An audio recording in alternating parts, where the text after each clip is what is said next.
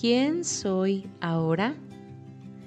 Cuéntame si soy la única que creció creyendo que todo tenía que salir hermoso, perfecto, creciendo feliz y huyéndole a los problemas, las discusiones y los conflictos.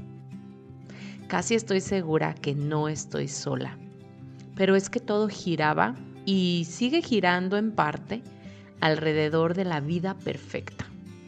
La pareja en amor y sin desacuerdos, el cuerpo esbelto y obvio sin lonjitas, el trabajo ideal de ganar mucho y hacer poco, con jefes y compañeros de trabajo amables y bondadosos, las relaciones con la familia respetuosas y siempre placenteras, la casa en orden, limpia y con una decoración súper zen.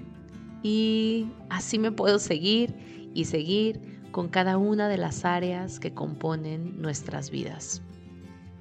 Se nos hacía creer que el conflicto era malo.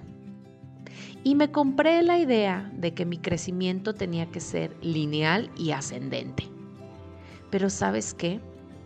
Hoy sé y compruebo frecuentemente que el conflicto es un motor de crecimiento, que nada es lineal, sino lleno de subes y bajas. Esos obstáculos o retos, como los quieras llamar, nos brindan la oportunidad de hacer un tipo examen en la vida y siento que el universo nos pone a prueba, desde el amor, por supuesto, para ver si estamos aprobando la lección o si nos falta aún atender algún detalle. Y aquí entra la reflexión contigo misma. Piensa en este momento en un conflicto en el que en su momento dijiste no puede ser. Esto está súper difícil. No sé cómo voy a salir de esto no encuentro salida alguna. Y dime si hoy, viéndolo en retrospectiva, puedes observarlo como una etapa llena de aprendizaje que te forjó y te apoyó de cierta manera a ser más resiliente, más sabia, más determinada, más organizada, más compasiva, más honesta, más cuidadosa, más tú. Ah, pero quiero aclarar algo. También hoy sé que depende de nosotros cómo interpretamos y cómo surfeamos los conflictos. Ya no me sienta bien vivirlos desde el martirio y el sufrimiento y el andar por la vida con actitud de pobre de mí, ve nada más la vida que me tocó. O sea, no. No voy a negar que es incómodo, que duele en ocasiones, pero el sufrimiento es opcional, nunca necesario.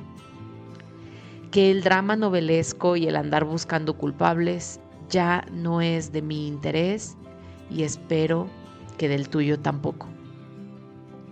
Hoy junto contigo quiero agradecer mis momentos de conflicto, que me han apoyado a revisar eso que no estaba del todo bien en mi vida, que me ayudaron a salir de mi zona de confort, a poner límites y a reconocer mi valía.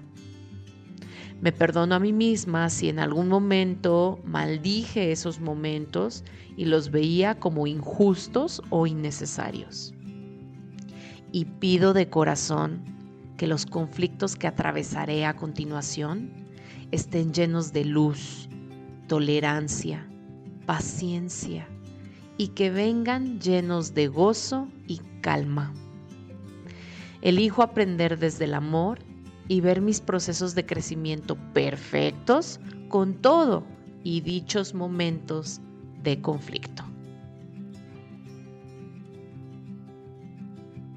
Recuerda compartir este y todos los episodios con los que has sentido afinidad y sintonía para entonces elevar la frecuencia vibratoria del colectivo cada vez un poco más.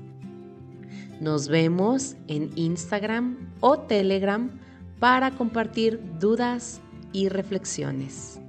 Gracias, gracias, gracias.